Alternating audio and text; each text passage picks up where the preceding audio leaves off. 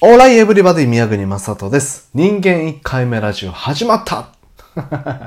これね、ちょっとパクリです。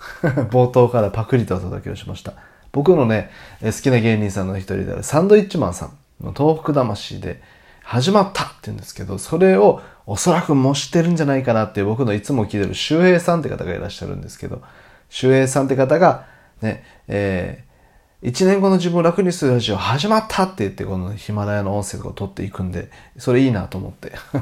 ね、おそらく真似してるやつを真似しました。えー、周平さんが多分オリジナルだったらすいませんって感じですけどね。はい、えー、そんな感じで人間1回目ラジオその3になります。その3。いよいよスタンド FM とかでも人間1回目ラジオの、配信が始まりましたね。え、記念すべきその3です。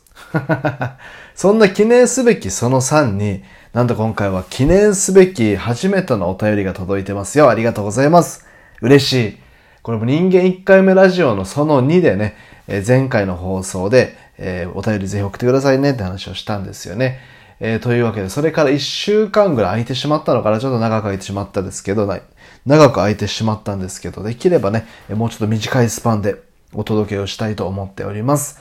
はい、というわけで、いただいたお便りぜひご紹介させてください。えラジオネーム、ゼンさん。え人間1回目のラジオその2に当てて、え友人は嫁ちゃんと呼んでて可愛くていいなと思ってます。うちはついに家の中でも旦那、嫁と呼び合うようになりました。わら。旦那、時間大丈夫？嫁、明日仕事は？などなどということですね。ゼンさんコメントありがとうございます。これ嬉しいですね。これ記念すべき初コメントです。初お便りか。ね、失礼しました。ずっとコメントって言ってた俺。初お便りですね。はい、えーこんな初お便りが届きましたけどね。えー前回の放送その2で、僕が自分のこの、まあ、嫁さん、もうこれもわかんないですけど、えー結婚した女性のことを何て呼べばいいかわかんないみたいなね。妻なのか嫁なのか奥さんなのかみたいな。ね妻っていうともちょっと硬い感じがあるし、ただ嫁さんっていうのもなんかな、んだちょっとだけ抵抗があるんですよ、なんとなく。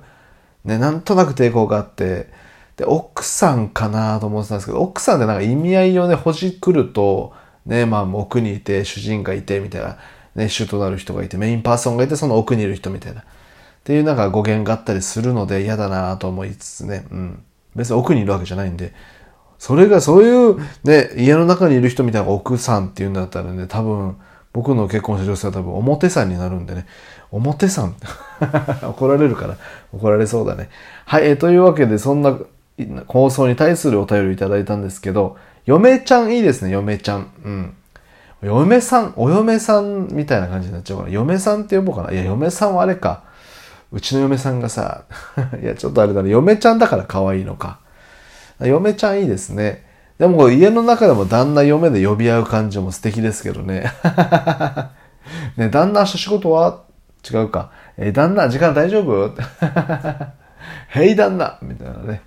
そう、昨日ラジオでも触れましたけど、旦那の元々の意味、ラジオじゃないな、これ触れたのね、ノートか。ノートで触れましたけど、旦那の元々の意味って、サンスクリット語？仏教語かなんかの、えー、ダーナって意味らしくて、ダーナって、えっ、と、与えるとか、えっ、と、施すって意味なんですって。与える人、施す人、いわゆるお布施みたいなものをダーナって呼ぶらしいんですけど、そこに語源があるらしいですよ。ね、すごいですよね。だからね、旦那ってもともと与える人って意味なんですって。だからそこラジオで初めて話すな。これ人間一回目っぽくないけど、そうそう、あのね、若い人たちのコミュニティとかいるとして、俺これやりたい、これやりたいみたいな。でも若い人なんでお金をそんなに裕福に持ってないってことで、よし、若いのいいだろう、お前は気に入ったぜ。俺がお金出すから好きにやんなっていう人、ね、与える人がいたらしいんですよ。その人の旦那っていうのたらしいですよ。で、若い人に与える若い人ということで、若くして成功した人がいたら、その人若旦那って呼んだりしてたらしいですけどね。すごいですよね。うん。っていうのもありつつですけども、人間1回目ラジオに初のお便りが届いたって話をしました。ありがとうございます。えもう一度ね、この人間1回目ラジオの趣旨を確認をしておくと、え僕、宮国正人がしょっちゅうそのね、えー奥さん、嫁ちゃんから、そうだよ。えー前回の放送で結局僕が家内と呼ぶ、えもう、すぐ落ち言うじゃん、俺、間違えて。まあいいや。今のもね、ぽいからもうそのままにしときますけど、えー、妻というか、嫁さん、嫁というか、奥さんというかでいろいろ迷った結果、えー、家内ということに落ち着きましたっていうね、放送で終わったと思うんですけども、まあなんでも引き続きうちの家内で行こうと思うんですけどね、家内っての面白いよね。家内もバリバリね、奥さんみたいな意味があるじゃんねって話ですけど。まあいいや、これなんても、なんて呼ぼうかね、ほんと。うん、まあいや、家内。家内も3回、その3だけど嫌だな、なんか。で、話が前に進まないね。えー、その3ですかの、もう、えっと、奥さんでいきまとりあえず奥さんでいきましょう。そう、あの、僕の奥さんに僕が、あなたは本当人間1回目ねってよく言われるんですよ。もう僕、タンスの角によく足もぶつけるし、あのね、ゴミ箱とかもガンって蹴ったりするんですよ。こうもうせキッチンって割とこのスペースが限られてること多いじゃないですか。もうその時にね、キッチンの中でこう料理してる奥さんがいて、その後ろをね、通る時に、ゴンって、なんかゴミ箱蹴ってったり、で、いたたたたたたみたいな、もううるさいな、みたいなね。で、タンスの角にぶつける、ゴミ箱を蹴る、あとね、サッシ、窓のサッシっていうか、ドアのサッシっていうのかな。まあ、ドアを切って開けた時に押しとか引きとかわかんないですけど、このね、な、なんでなんだろうね。ゴンって頭を上のサッシに打つんですよ。僕は段差とかある特に。登ってくるとき危ないですね。登ってくるときゴンって頭を、いたたたたたみたいななってるんですけど、もうこう、それをしらじらしい目で見るわけですよ。10回目ぐらいまで心配してくれたんですけど、大丈夫 ?11 回目ぐらいから、ね、大、大丈夫に変わって、もう20回目ぐらいからね、はい、うん、すん、はい、うるさい ってなりますよね。もうその頻度が多分1ヶ月ぐらいですもんね、僕。1ヶ月は言い過ぎか、3ヶ月ぐらい。まあ、そうそうそう。で、しまいには、え狭い、狭い空間、それこそキッチンとかですれ違う時に奥さんにドンって肩をぶつけてしまうみたいなね。もう自分の体も制限できてないってことで、あんた人間1回目なんじゃないの？って言われたことがきっかけに、ああ、俺もうそういう些細な失敗いっぱいあるなぁと思ってね、生きてきてるんですけども。なんか些細な失敗をね、よくするんですよ。ほんとさっきもね、えー、結局、家内って呼ぶことにしてますってオチを言おうとしたかったのに、いやもう前回の放送で家内でって言っちゃうしね。まあそういうこともありつつ、えー、些細な失敗談、これを皆様から募集して、えー、みんなで失敗談を笑いに変えようじゃないかという趣旨の番組でございます。えー、ございますって言おうとしたので、ございやすってなったね。えー、ございます。うん。みんなにも些細な失敗、人に言えない失敗、たくさんあると思いますけども、それをお便りをいただいてね、お便りをぜひいただいてみんなで笑い話にしようじゃないか。っていうラジオになってます。ね、失敗談を人にさらすってちょっと恥ずかしいですけどね、ちょっと恥ずかしいですけど、多分やったら病みつきになるんじゃないかなと思ってますけどね。はい。えというわけで、さっきその奥さんの話があったんですけども、えー、最近はね、奥さんとこの、まあ、我が子と5ヶ月になったんですけども、と3人で買い物によく出かけるんですよ。ただ3人で買い物で車でこうブーで出かけて、店の中に入るのは大体一人なんですよ。僕かその奥さんが、どっちか一人が入ることにしてて、もう一人は車ないし、ちょっとあの駐車場のちょっとしたあの引っ掛けとかでね、えー、子供抱っこしながらこう待ってるみたいな。まあでも人混みも避けたいのもありますし、こうね、あの、うん、子供もちょっと、まだまだちっちゃいんでそうしてるんですけども、この前ね、ベビー用品を買いに行こうってなって3人で出かけたんですよ。で、ベビー用品を買いに行くで着きました。そしたらもう奥さんが買ってくるわ。いる、あれ、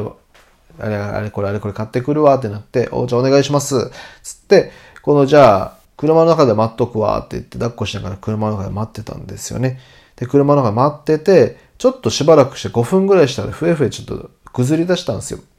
で、まあ最近はね、あの、お父さんにあまりこう、抱っこされなくなってきてるというか、お母さんがいいってするんですよね。お母さんがいいってするんですけど、まあまあまあ大丈夫大丈夫って言ってあやしてたんですけど、いよいよ、